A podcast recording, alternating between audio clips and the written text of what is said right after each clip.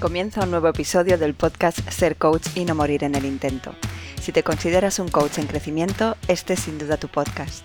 Soy Patti Sánchez, coach y fundadora de este podcast, donde entrevisto a expertos en el sector que comparten sus experiencias, conocimientos y herramientas para desarrollarte como coach y para que construyas tu negocio como tal. Aquí encontrarás motivación, inspiración y mucho aprendizaje para tu camino de ser coach. Quiero acompañarte para que sigas creciendo y consigas tu sueño de vivir de esta profesión. Y si quieres saber más sobre cómo puedo seguir apoyándote para avanzar, mis grupos de Mastermind, la newsletter de Coach a Coach o descargarte tu guía para calcular los precios de tus sesiones, tienes toda la información en mi web patriciasanchezcoach.com barra para ti. Antes de comenzar con el episodio de hoy, quiero comentarte que estoy muy feliz por anunciar que a partir del 15 de abril comienza una nueva edición de mi programa de acompañamiento grupal para coaches, All Together Now. Estamos ahora en la recta final de la última edición y es increíble ver lo que han avanzado los coaches que han participado. Si te acabas de formar como coach y quieres profesionalizar tu pasión, seguro que te interesa. Tienes toda la información en mi web y te dejo el link en comentarios. Y ahora sí, comenzamos. Muchos coaches me preguntáis sobre si es importante certificarse o no y también sobre mi proceso de certificación por ICF. Por todo ello, hacía tiempo que quería entrevistar a nuestra invitada. Nadia Peters es coach supervisora y mentora de coaches, a quienes ayuda a certificarse y a potenciar su trabajo a través de la supervisión. Nacida en Bélgica, pero atraída desde siempre por lo extranjero, estudió filología y ha vivido en muchos lugares del mundo, hasta que se dio cuenta de que realmente sentía la necesidad de encontrarse con los demás para crear algo nuevo. Y justamente el coaching le aporta eso, la posibilidad de poner en valor el encuentro como motor del desarrollo humano. Nadia trabaja supervisando coaches y acompañándoles en su proceso de certificación por ICF u otras asociaciones de coaches. Hoy profundizamos con ella sobre la importancia de la certificación, pero sobre todo por las condiciones y competencias necesarias para que el coaching sea un verdadero camino de crecimiento. No te lo pierdas. Bienvenida Nadia al podcast Ser Coach y no morir en el intento. Eh, muchas gracias por tu tiempo y muchas gracias por aceptar mi propuesta. Es un placer estar aquí, Patricia. Nada, vamos a entrar en materia. Siempre hago una pregunta a todos los coaches que pasan por aquí y es, eh, ¿qué es ser coach para ti? Sí, ser coach para mí tiene que ver con crear ese espacio para los clientes de, de autodescubrimiento, poder facilitar y crear ese, ese espacio donde las personas pueden parar un momento y, acompañarles en, esos momentos de, reflexión sobre sí mismo, eh, qué quieren hacer, qué es importante para ellos y, para mí eso es el coaching y me parece un privilegio poder hacer eso y también una responsabilidad. Mm. Un privilegio y una responsabilidad. De responsabilidades hablaremos luego también.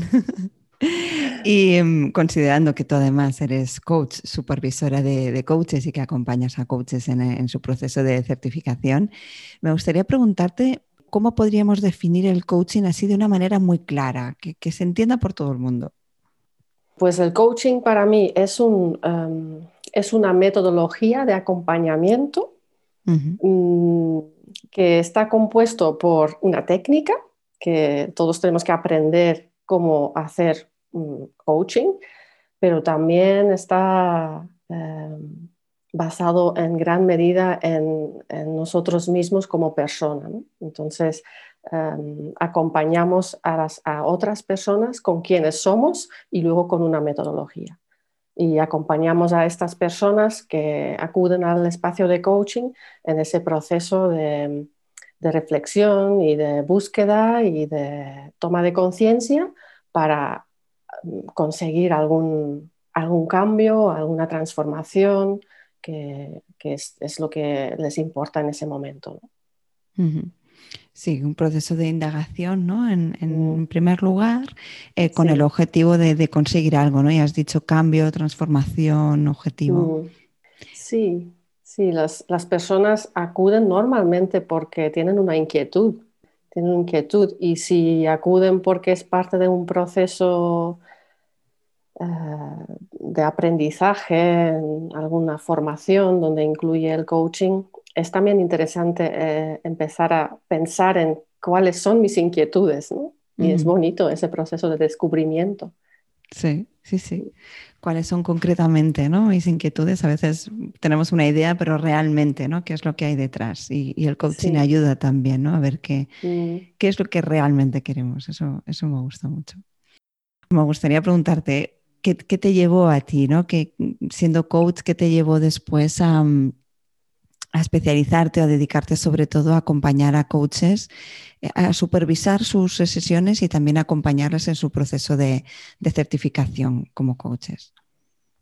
Estoy realmente muy encantada con este aspecto de, mi trabajo. Empecé como coach y yo tampoco pensaba que iba a especializarme en este, este tema ¿no? del mentor coaching y, la supervisión.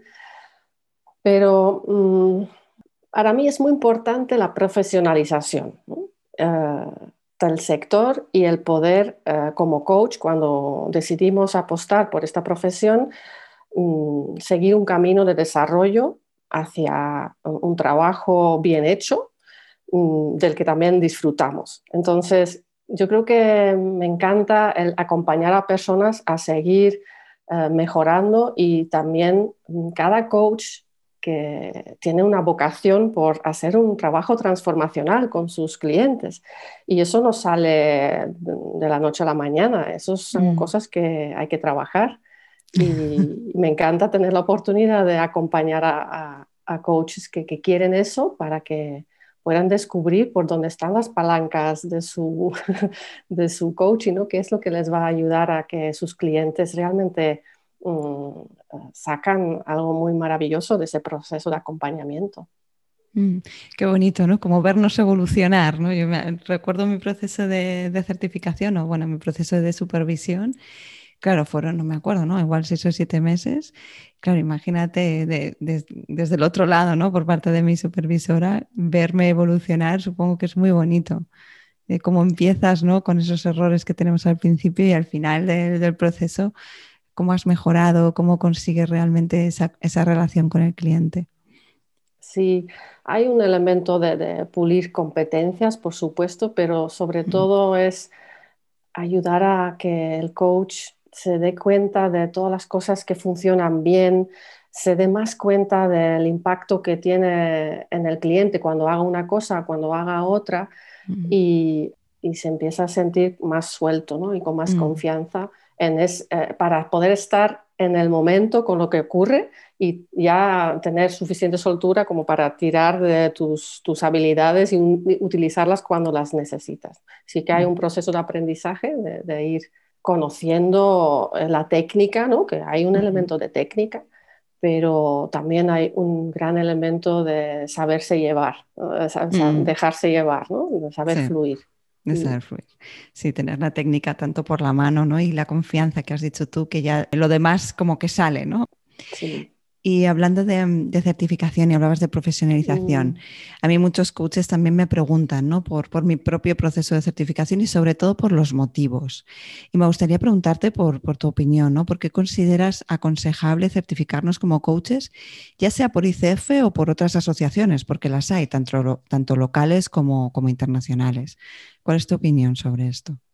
Sí, Sí, también a mí me lo preguntan mucho y, yo creo que es una pregunta válida porque mm, no es necesario, ¿no? no puedes ser coach mm, y, no estar certificado y, eso es una opción totalmente válida. Pero para mí, mm, desde el principio me ha parecido muy relevante, para mí ha sido importante estar certificada por, por varios motivos. Creo que el coaching, primero, es una profesión no reglada. Mm, hay todo tipo de formaciones, todo tipo de coaches. Entonces, mm, cuando como coach decides eh, sumarte a una plataforma, a una asociación y, adherirte a sus reglas también, que estas asociaciones surgen para vigilar un poco la calidad em, del coaching también, ¿no? Y representarnos a nivel profesional, pero estamos mostrando estar dispuestos a ser parte de un, de, un grupo más grande y de, em, seguir las, normas que se, hayan establecido. creo que eso da credibilidad, ayuda a que los clientes puedan tener un poco más de confianza en que la persona que vayan a contratar em, es una persona sólida y con una buena formación, que son cosas que se evalúan a la hora de poder eh, certificarte con, alguna asociación de coaches. Y también em, es una profesión solitaria, entonces normalmente estamos trabajando con nuestro cliente y podemos tener amigos de nuestra formación o con, los que colaboramos, pero realmente es un, es un trabajo que desarrollamos solos. Entonces, el formar parte de una red, de una asociación donde puedes acudir, donde hay recursos, mm, también te hace sentirte más acompañado. Y por último, creo que em, también está el elemento de visibilidad. Em, el formar parte de una eh, asociación de coaches, mm, te pueden encontrar ahí.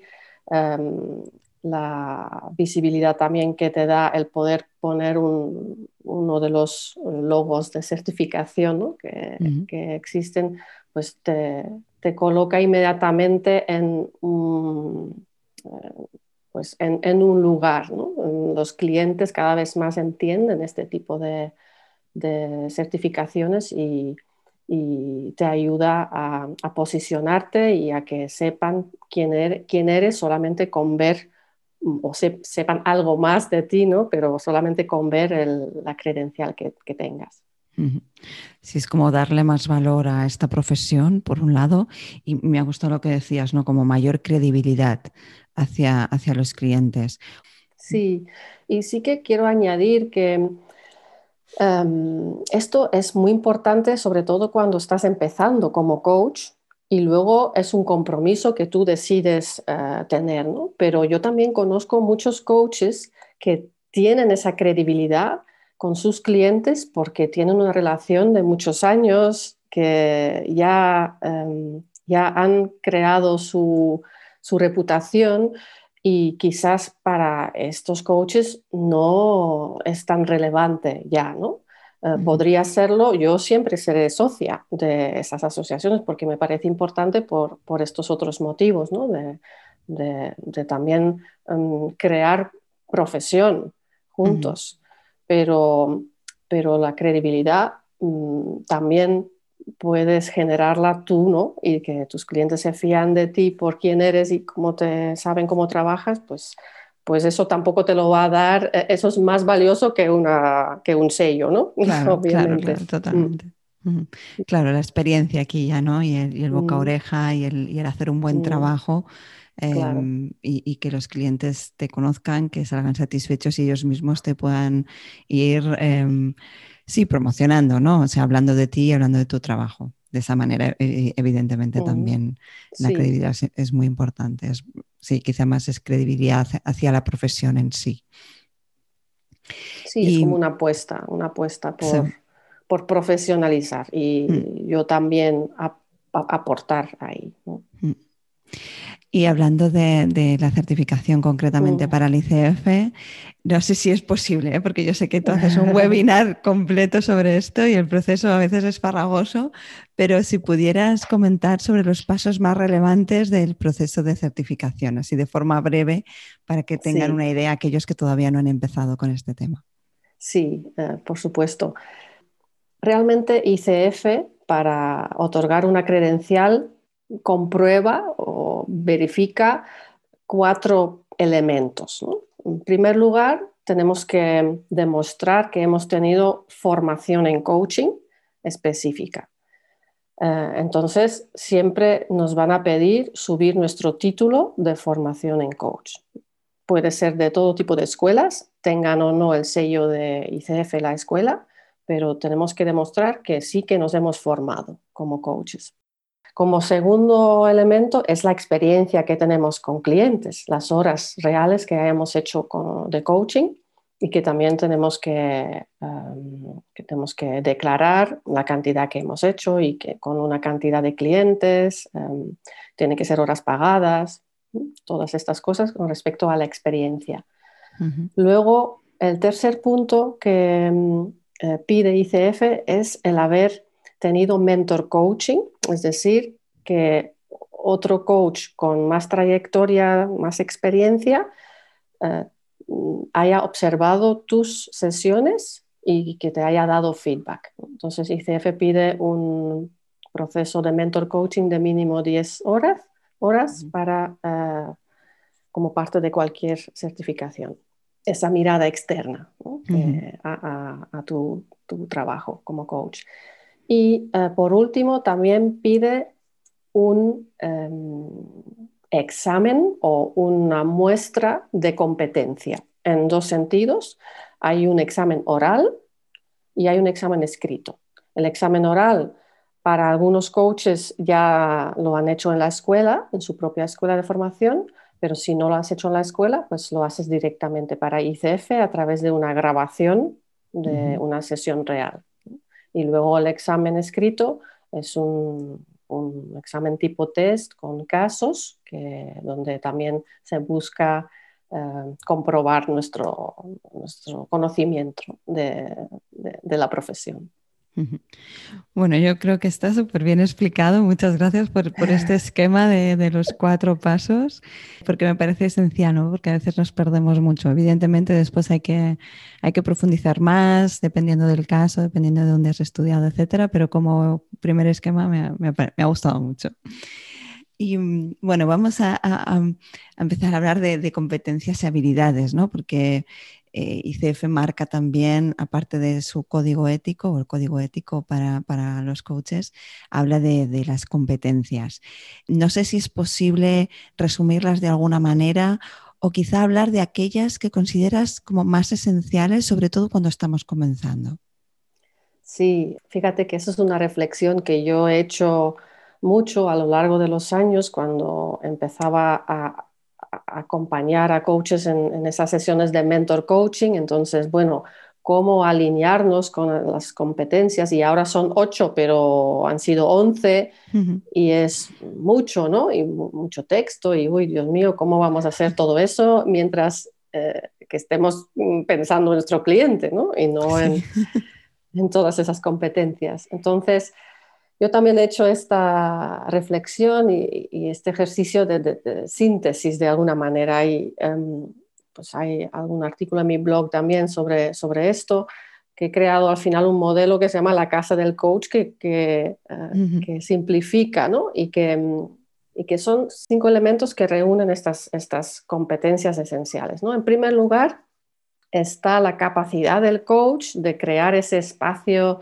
seguro y de confianza. Eso es lo primero que aprendemos normalmente en las, eh, las formaciones de coaching también. Y, por suerte también es algo que normalmente nos sale fácil porque es uno de los motivos por lo que nos gusta el coaching, ¿no? Esa, crear esa relación de cercanía, de conexión con, con ese cliente. Entonces, el saber mm, generar ese espacio, porque no, no, no surge solo, hacemos algo para crearlo, entonces, eso es la primera competencia, el saber crear ese, em, ese entorno en el que el cliente puede sentirse eh, seguro para retarse, para cuestionarse y abrirse.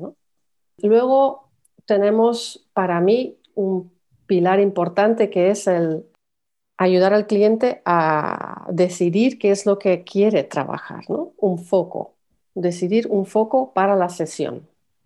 También se hace eh, al principio de un proceso. Normalmente hablamos sobre para qué quiere el coaching, definimos un, resultado deseado, pero para cada sesión también se hace. Y el saber eh, ayudar al cliente a destilar eso, ¿no? ¿Para qué quiere que le sirva la sesión? Es eh, muy es una competencia importante para no empezar a hablar de bueno, las cosas que de repente nos surgen en, en, la cabeza y, y, luego llegamos, llegamos a la mitad de la sesión y realmente no sabemos si era eso lo que quería, lo que quería hablar la persona.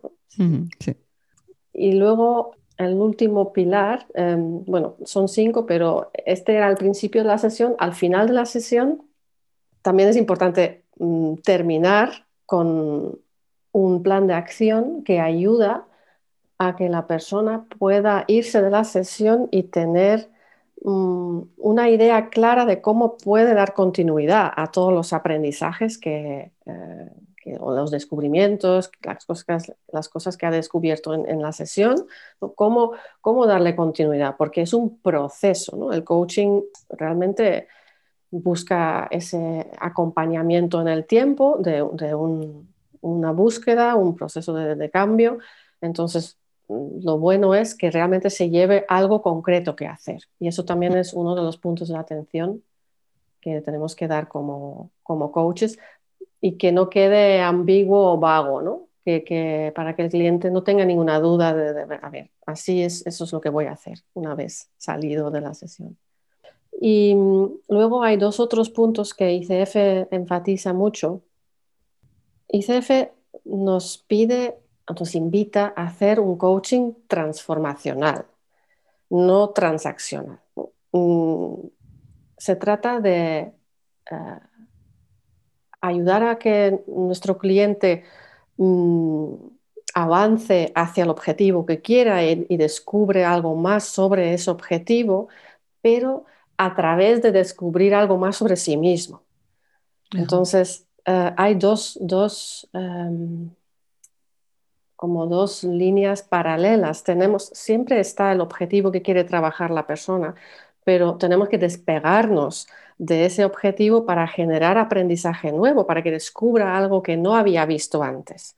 Y eso hace que el coaching sea transformador para la persona y no simplemente un acompañamiento para, para que pueda diseñar nuevas acciones desde lo que ya sabía, sino mm, generar esa conversación donde puede descubrir algo más nuevo sobre sí mismo, que esto luego le va a iluminar a, encontrar nuevas formas de, avanzar.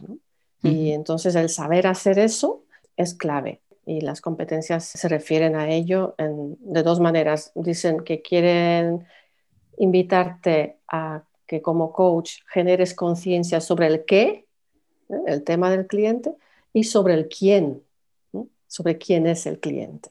Entonces eso sería un coaching transformacional.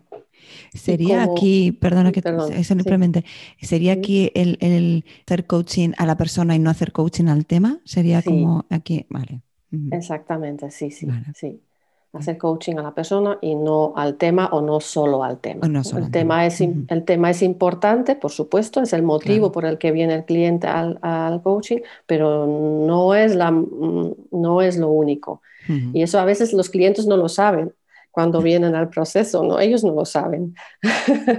Eso es lo que se lleva, ¿no? Mm, llegan a su objetivo de otra manera y nosotros sabemos que es a través de una exploración de, todo lo que aprendemos en, la formación. Mm, la exploración es donde va, va a descubrir cosas que le van a, le van a iluminar sus pasos próximos.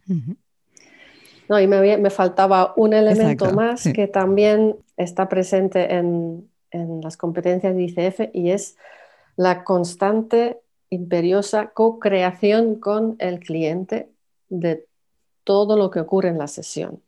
El no nosotros asumir el mando sobre lo que tiene que ocurrir en la sesión, sino dejarnos guiar por el cliente en todo momento, dejarle realmente el protagonismo que le corresponde y eso se muestra en muchas, de muchas formas. Pasa por, obviamente, no dirigir, no sugerir nosotras, eh, nosotros acciones o, dar consejos. En vez de eso, pues indagar con el cliente que podría tener como ideas propias, em, pero también implicarle en por dónde quiere explorar, no, ser nosotros siempre los que bueno, pues mira, te propongo tal cosa. Pues, sí, a lo mejor hay que contrastarlo un poquito, ¿no? Que, mm, ¿Qué te parece?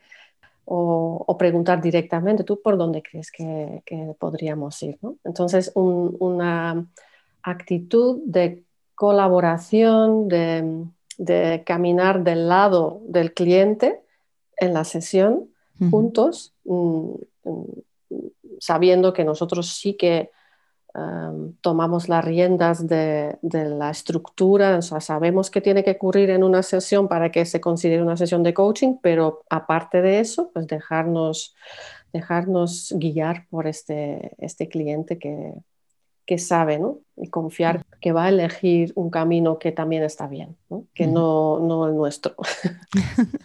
sí. Tener en cuenta que es él el que sabe las respuestas y, no somos nosotros, ¿no? Sí. Me, ha, gustado mucho lo de la casa, la casa del coach.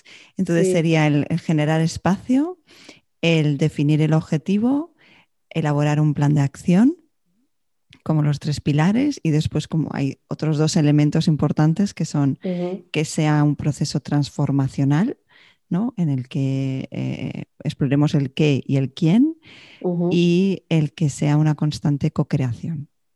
Así es, así es, Me parece que son cinco puntos que podemos tener perfectamente como presentes y, de forma que no nos olvidemos de ellos ¿no? durante una sesión, porque son muy claros y muy concisos. Sí, y recogen a todas las competencias. Y recogen al final todas. Sí. Mm. Pero es un modelo también muy visual, te mm. ayuda, te ayuda cuando estás haciendo la sesión. Mm. Después pondré tu web y todo, o sea que podrán acceder a, los recursos que tú tienes y, a, este, a este modelo, que supongo que está allí explicado también.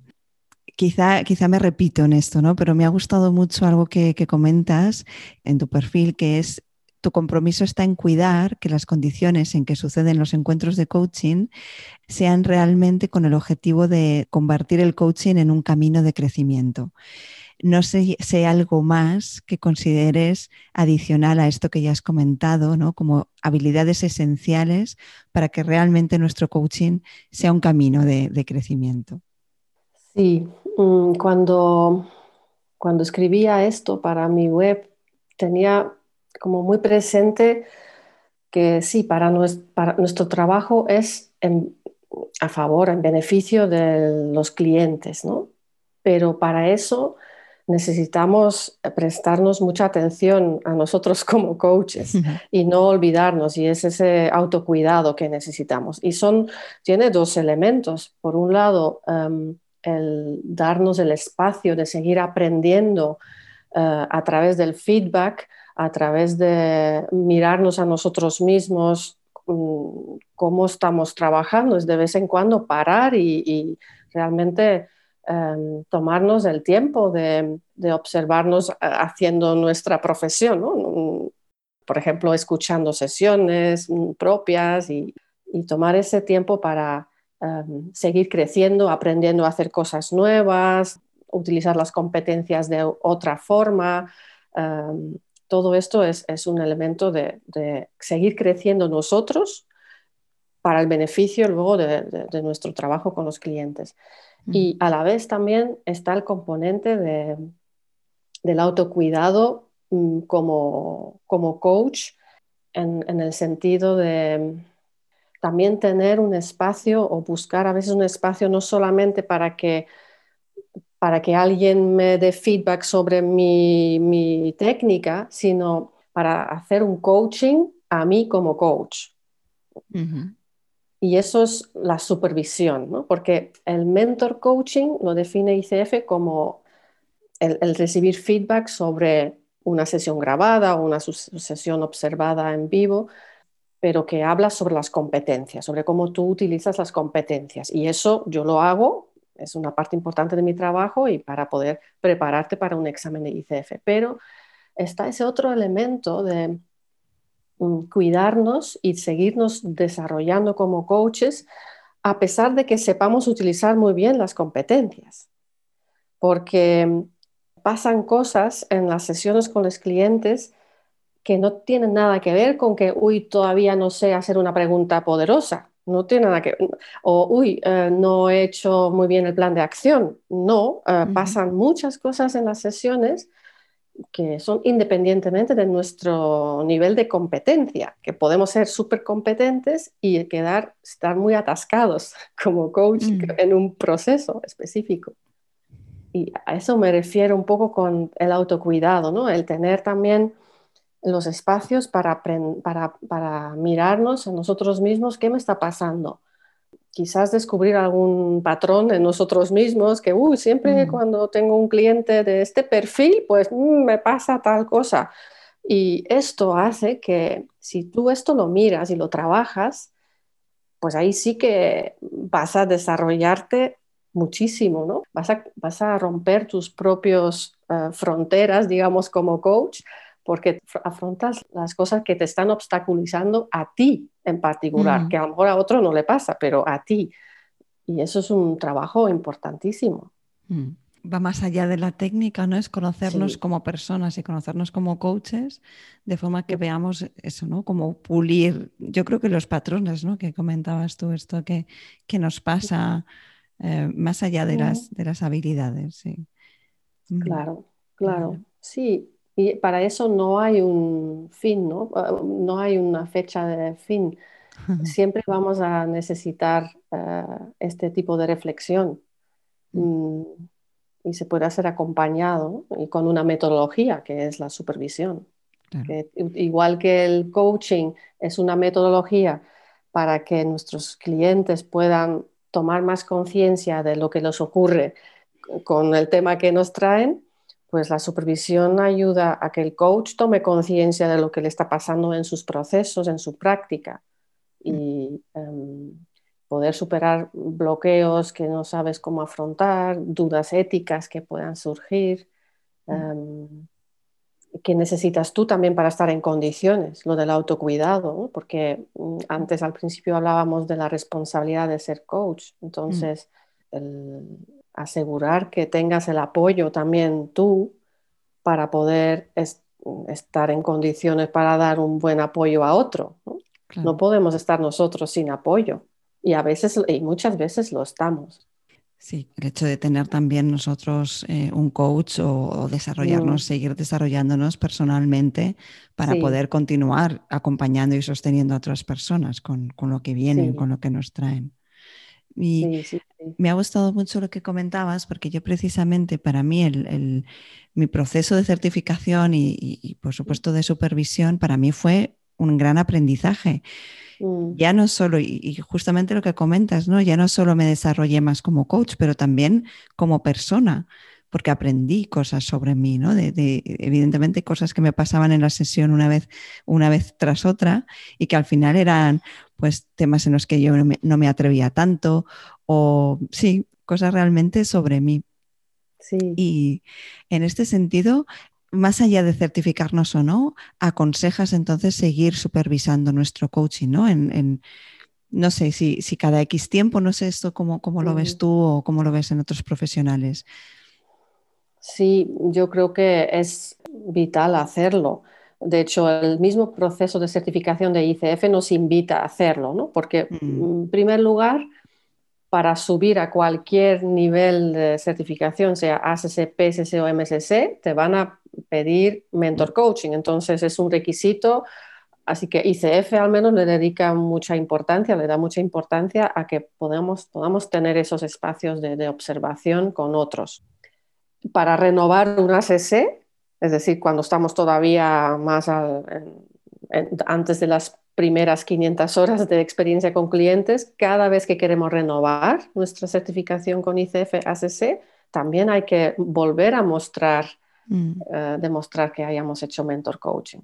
Entonces, eso es un, consejo que viene ya dado por, por los requisitos de certificación de ICF pero también ahora, em, digamos, es la diferencia entre el mentor coaching, observar, eh, tener input sobre mm, cómo estoy haciendo una sesión, y lo otro, la supervisión de casos, que eso mm, va a ser interesante a lo largo de toda tu trayectoria también. Y Mm, son dos cosas diferentes que aportan cosas distintas, em, pero sobre todo en esos eh, espacios de supervisión de casos es donde mm, podemos descubrir esas, em, esos frenos que tú mencionabas, ¿no? O eh, los patrones que, nos pueden estar influyendo independientemente de nuestro nivel de, experiencia. Siempre nos surge, porque los clientes nos traen cosas de su vida que tienen una respuesta en nosotros y, empieza a interactuar Empieza a interactuar y, a veces no me entero de qué está pasando, pero algo está pasando. Y el, el desenvolver eso, el, intentar comprender qué está pasando y encontrar ahí nuevos recursos para, para afrontarlo, para mí, pero también para ayudar mejor al cliente, eso es valiosísimo para, para siempre. Yo lo recomiendo tenerlo como, como un recurso de apoyo pues si puede ser periódico, mejor. Muy interesante, Nadia. Y mm, claro, tú, eh, bueno, en este sentido has supervisado a un montón de coaches y, sobre todo coaches que están comenzando. ¿Cuáles dirías que son los errores más habituales que cometemos? sí, sí, porque estoy, mm, ayudo mucho a coaches a prepararse para presentar esa grabación a ICF para poder aprobar eh, el proceso y, obtener un ACC, un PCC. Los, los, errores más comunes, una de las cosas más difíciles, creo que, tenemos que aprender como coaches es, es, el dejar de lado el ser directivo, la, la, autogestión, como lo llamamos eh, más en términos de coaching, el gestionar que nuestras opiniones y puntos de vista personales em, y no, no trasladarlas al cliente como si fuera la solución. Em, yo creo que eso es uno de los puntos más importantes. De hecho, ICF también considera como que es un proceso de aprendizaje. Es, es lo más difícil porque es lo que, a lo que estamos acostumbrados. Se nos pide todo, en todos los sitios que digamos cómo tenemos que hacer las cosas, ¿no? Y estamos, estamos preparados para, para tener una respuesta. Entonces aquí tenemos que prepararnos para no darla, ¿no? sino para ayudar a que, a, que, el cliente indague y que ver juntos y, y, y a partir de ahí, mm, con mucha curiosidad y asombro, el, el em, dejar que surjan las nuevas respuestas. ¿no? Y cuesta, cuesta, cuesta trabajo. Pero lo que estaba diciendo es que ICF considera que es un proceso de aprendizaje porque para un ACC hay un poquito de margen para esa directividad que no, que, que no hemos todavía aprendido a, a controlarla del todo. Um, eh, para un PSC, mm, así que no. Para un nivel PSC se espera que ya hayamos dominado ¿no? esa, esa, esa, tendencia quizás de querer ayudar tanto que queremos ofrecer nuestra solución. ¿no? Pero en una ACC sí que puede aprobar una sesión que tenga un pequeño elemento de eso todavía. ¿Y qué dirías que nos ayuda a mejorar en eso? Interiorizar mucho que es el cliente el que tiene todas las respuestas, que es creativo y lleno de recursos. ¿Qué, mm. qué dirías que nos ayuda a evolucionar ahí? Claro, esa idea de que el cliente está lleno de recursos em, es un mantra que nos ayuda a, conectar con esa idea em, y que, nos, invita a, pensar, yo creo que es en el y además, ¿no? Es bien, bueno, yo tengo una, yo tengo una idea, pero pero vamos a ver qué más hay. Entonces, desde la apertura, el em, sentirte desapegado a que pueda haber más soluciones que la tuya y, estar dispuesto a no saber y saber sostener eso de que, pues, no, tengo idea dónde podría estar aquí la solución, pero vamos a indagar juntos, ¿no? Y, mm y que creo que requiere como una, estar dispuesto a, a, sentirte un poco marciano, como mm, esto, que, o, sí, como niño pequeño que no tengo ni idea qué, qué, es esto lo que me estás diciendo, qué es el sentirme respetado. Ah, porque, porque tenemos, tenemos la tendencia a sentir que ya lo entendemos. Entonces, es poner por delante el asombro y la, curiosidad, porque para el cliente seguramente significa algo diferente o más, Y, no tomar por sentado nada, mm, sino, sino estar con, los ojos grandes de curiosidad para, ver qué, qué, qué, puede salir de ahí, ¿no? Totalmente. Cuando lo explicabas me ha venido como la curiosidad, como, como el mayor, ¿no? La mayor habilidad que, hemos de, poner eh, mm. en un, en un mm. proceso. Mm. Porque de ahí, ¿no? Si, si somos curiosos ya no hay lugar ¿no? A, poder ser directivos probablemente, si, somos curiosos, desde un niño o desde un marciano, como, como Sí, sí. Y, y, creo que hay otra, otro elemento que ayuda a los coaches a dejar al lado esa mm, tendencia, ¿no? Porque, ¿Por qué queremos aconsejar? Porque nos interesa mucho ayudar al cliente, queremos ayudarle tanto, ¿no? Y ahí hay, hay que entender nuestra responsabilidad de otra manera. Nuestra responsabilidad no es que el cliente consiga lo que quiera, sino que es que le tenemos que acompañar en ese camino para que mm. pueda avanzar. Nuestra responsabilidad está en, generar ese espacio de, reflexión, de, reto, de desafío, de, cuestionar, de, ponerle las cosas que estamos viendo también. Mm, y esa es donde podemos aportar. Mm. si nos quitamos esa mochila de que, uy, tengo que ayudar a mi cliente a que consiga lo que quiera, pues, mm, pues tenemos mucho más, será mucho más fácil estar desde la curiosidad y no desde mm. querer solucionarlo. Muy importante, ¿no? Ayuda. Sí. desapegarnos del resultado, o sea, no tener en mente constantemente el tengo que solucionar o mi cliente ha de llegar a este lugar. Muy importante. Entonces, curiosidad y digamos que desapego del resultado o de la idea de tengo que ayudar, tengo que solucionar. Y entender nuestro rol como coach de otra manera. Mm. ¿Algo más que quieras añadir? Porque has hablado ya varias veces de las responsabilidades del coach, ahora mismo una. ¿Quieres añadir algo más sobre qué otras responsabilidades tenemos como coaches de cara al cliente? Cuando pensaba en esta pregunta, creo que es muy importante la creación de la relación de, de igualdad, ¿no? Con el cliente. Que pongamos desde el principio em, sobre la mesa que lo que vamos a lo que vamos a hacer lo tenemos que hacer juntos y que eso requiere eh, una apertura, una sinceridad por ambos lados.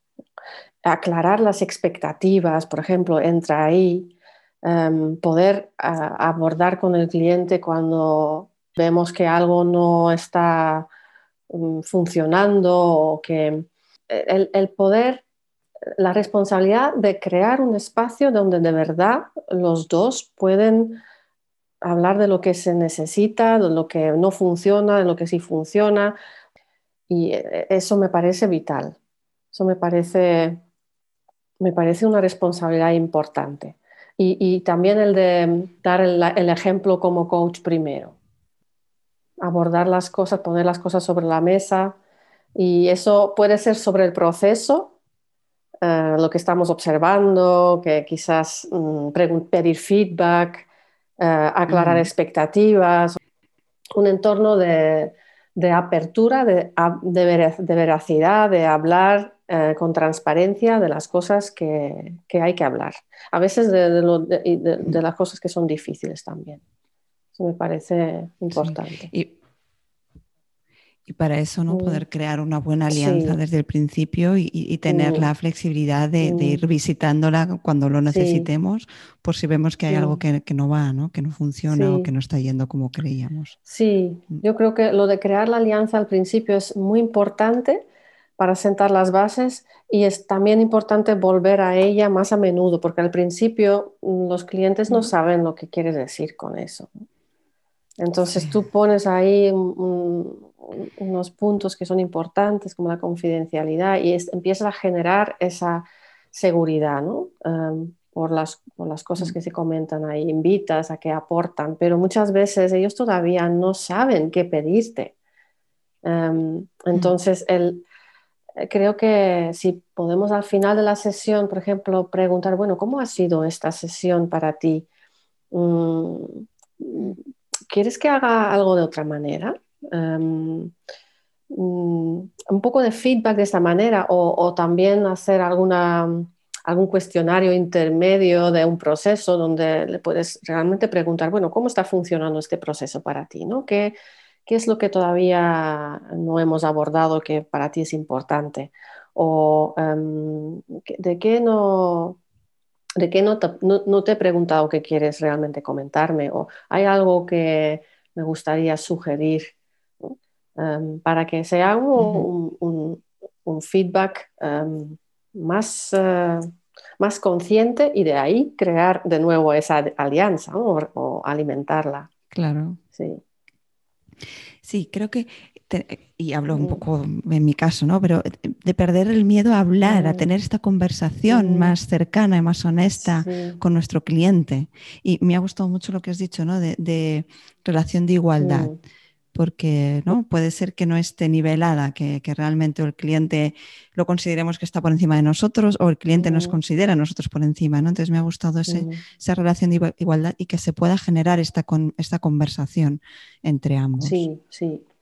Sí, eso es un proceso también, porque por los dos lados, porque a lo mejor el cliente piensa que, uy, voy a ir al coach y me va a ayudar muchísimo, entonces te mira un poco como mm. Mm, te ha puesto ahí en un lugar que no quieres estar, ¿no? Entonces es, un proceso. Sí. Mm. Hemos hablado como por la parte del coach, ¿no? Pero justamente ahora hablábamos de que es una relación de dos personas al final por la parte del cliente, qué condiciones se tienen que dar en un cliente, en un coachee, para que le funcione el, proceso de coaching, para que esté preparado para un proceso de coaching. Sí, yo creo que es una pregunta muy relevante porque mm, sobre todo lo podemos encontrar en procesos que vienen impuestos, ¿no? Y que, bueno, que entras en un proceso de coaching como cliente y realmente mm, no sabes ni muy bien qué es y eh, y eso puede afectar mucho la, predisposición o la, posibilidad de la persona de sacarle, sacarle valor. Para mí, yo creo que la condición más importante es que la persona tiene que estar en el momento adecuado, dispuesto a parar y reflexionar sobre sí mismo. Em, y que sienta también que tiene el espacio en la vida para hacerlo, porque hay también momentos vitales donde quizás nos vendría muy bien em, incorporar algunos nuevos hábitos o superar algunos obstáculos, pero es que es tan vertiginoso el ritmo que es que, mira, ahora mismo no es el momento. Y eh, entonces, porque sí, el coaching requiere que le puedas dedicar un poco de espacio, no solo de tiempo que vas a dedicar a las sesiones, sino también a, entre las sesiones, a, trabajar contigo mismo. Y si, tienes ganas de hacer eso, si, quieres crear ese, espacio, pues va a ser un proceso del que puedes eh, sacar mucho. Mm, pero si no cabe en tu vida ahora, pues, pues, a lo mejor no es el momento, puede llegar en otro, en, el futuro, ¿no? Creo que eso es importante. O sea, querer, ¿no? Querer hacer un cambio en, nuestras mm. vidas y por otro lado, el, tener ese mm. tiempo y ese espacio y poder mm. permitirnos ese espacio para poder dedicarnos. Sí, querer hacer un cambio también o querer hacer una introspección. sí. Si como coaches vemos que realmente el cliente no está preparado o sea, podemos verlo, ¿no? Entiendo que, realmente un cliente no reúne estas condiciones y en este caso, ¿qué hacer? Como, por un lado, mm. cómo confirmarlo con el cliente que está en ese lugar y por otro lado, ¿qué pasa si sucede en un, proceso? Sí, yo creo que cuando tenemos la ocasión, la oportunidad de hablar con un cliente antes de contratar un proceso, esto mm. lo puedes comprobar en ese momento, mm, aunque en ese caso normalmente también el cliente te, busca y hay más probabilidad de que esté dispuesto. Em, pero bueno, aún así, em, esas conversaciones previas ayudan a, decidir si es el momento o no. Em, porque puedes explicar un poco la dedicación que va a requerir y que se mm. supone que ponga en marcha algunos cambios y que, ponga, se ponga a trabajar, ¿no? Em, ahora, si pasa durante un proceso, bueno, yo veo dos casos. El típico proceso donde te viene el cliente y tiene que hacer este proceso y bueno, no puede, bueno, lo, normal no sería que se saliera, ¿no? que, sino que bueno, me han mandado este proceso, lo tengo que hacer.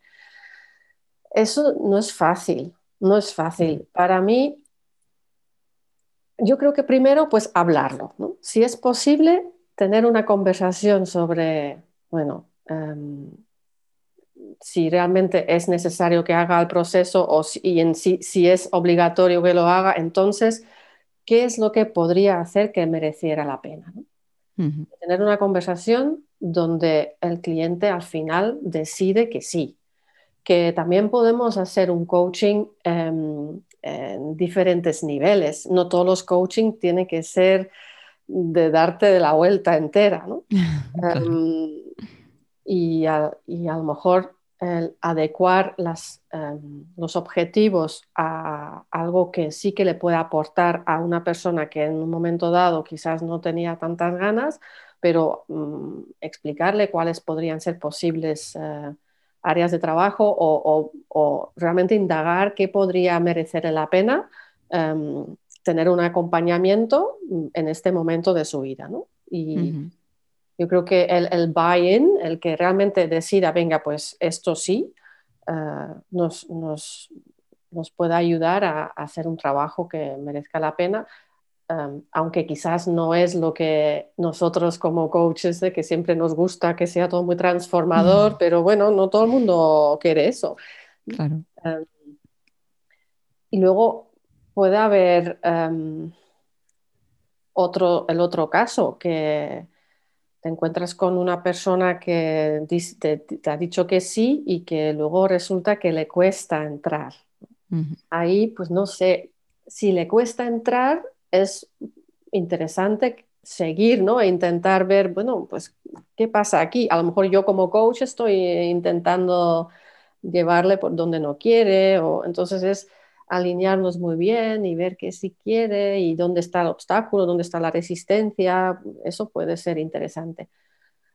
Se puede siempre parar el proceso, se puede parar y decir, bueno, no pasa nada, esto es algo voluntario y a lo mejor llega otro momento en el que sí te gustaría o te sientes más en condiciones. ¿no? Ser muy claros con el cliente al final y, como siempre, ¿no? servirles de espejo para mostrarles lo que, lo que está pasando, lo que estamos viendo, articulárselo y al final que ellos tomen también la decisión, ¿no? Pero por nuestra parte, ser muy claros y, plantearles las distintas posibilidades y opciones que tienen en ese caso. Sí, y, a veces creo que el, dejarles la posibilidad de que esto no tienen, no tienen por qué hacerlo si no quieren, pues rebaja también un poco la tensión. Mm, pues entonces se siente como una decisión que pueden tomar. Quizás haya que decirle al jefe, mira, he decidido que no es el momento, pero, pero se puede hacer también. Claro. Mm. Qué interesante todo, Nadia. Me, ha encantado hablar contigo. Estamos casi al final. Quedan tres preguntas que hago siempre a, todos los entrevistados. En primer lugar, ¿qué te ha funcionado en tu carrera como coach y que volverías a hacer sí o sí? Muy bien. Eh, fíjate, yo creo que para mí lo que me ha funcionado es encontrar una manera de compartir de, eh, de manera fácil algo que yo sé a las personas que quieren escucharlo. En, mi caso ha sido a través de un webinar, ¿no? Mm, pero ¿qué, tengo que ofrecer? Y pues ofrecerlo, encontrar la manera de, contarlo. Eso me ha funcionado. De forma sencilla, ¿no? Me llega como que es, muy sencillo, ¿no? Que sé. Bueno, era mi forma, porque otras personas pueden tener otra forma. Claro. Pero cuando lo he encontrado ha sido para mí una manera muy fácil de, aportar valor mm, y de hablar de lo que me gusta hablar. ¿Y qué harías diferente? Mira, eh, yo creo que mm, sería más ambiciosa a nivel de negocio. Poner quizás objetivos financieros, mm, pensar más y más pronto en el aspecto de negocio de mi trabajo, que suelo pensar más o siempre he pensado más en el aspecto transformacional, pero creo que se puede ser más intencionado eh, a la hora de también hacer de esta profesión un, un, modo de vida que te da dinero, ¿no? Y ahí sería yo más intencionado. Lo que yo llamo un negocio sostenible, ¿no? Sí. Fijarnos más en esa parte. Sí. Y por último, si tuvieras que darle un único consejo a coaches que están empezando en esta profesión, ¿cuál sería? Uy, un único consejo. Mm. pues mira, fíjate, yo diría de a lo largo de tu proceso de desarrollo siempre buscar un acompañamiento, un grupo para llegar a tu siguiente objetivo un grupo de, certificación para certificarte, un grupo de pares para avanzar a crear tu negocio, un, hacer el camino acompañado. También de crecer como coach en tu negocio como coach, sí. Wow, mm. eso me encanta porque es uno de mis objetivos, es acompañar y, crear comunidad de coaches y tribu de coaches y, estoy en ello. Así que me encanta este consejo que, que has dado. Sí, sí, porque lo necesitamos de verdad, es, eh, es vital. Así que genial si esto tú lo ofreces, sí. sí. Pues Nadia, muchísimas gracias, de verdad. Ha sido un placer. Muchas gracias por todo lo que nos has explicado, por todo lo que has compartido. Muchas gracias, Patricia. Ha sido un placer. Hasta aquí el episodio de hoy. Pero no me quiero ir sin darte las gracias por estar al otro lado y escuchar este podcast. Es un regalo recibir los comentarios sobre lo útil que resulta y cuánto acompaña en este camino de ser coaches. Muchas gracias. Por mi parte, encantada de acompañarte una semana más. Y ya sabes, no dudes en compartir este podcast con otros coaches en crecimiento. Y si quieres saber más sobre mí y mi comunidad de coaches, lo tienes todo en mi web, patriciasanchezcoach.com. Y gracias de nuevo por estar ahí. Hasta el próximo episodio.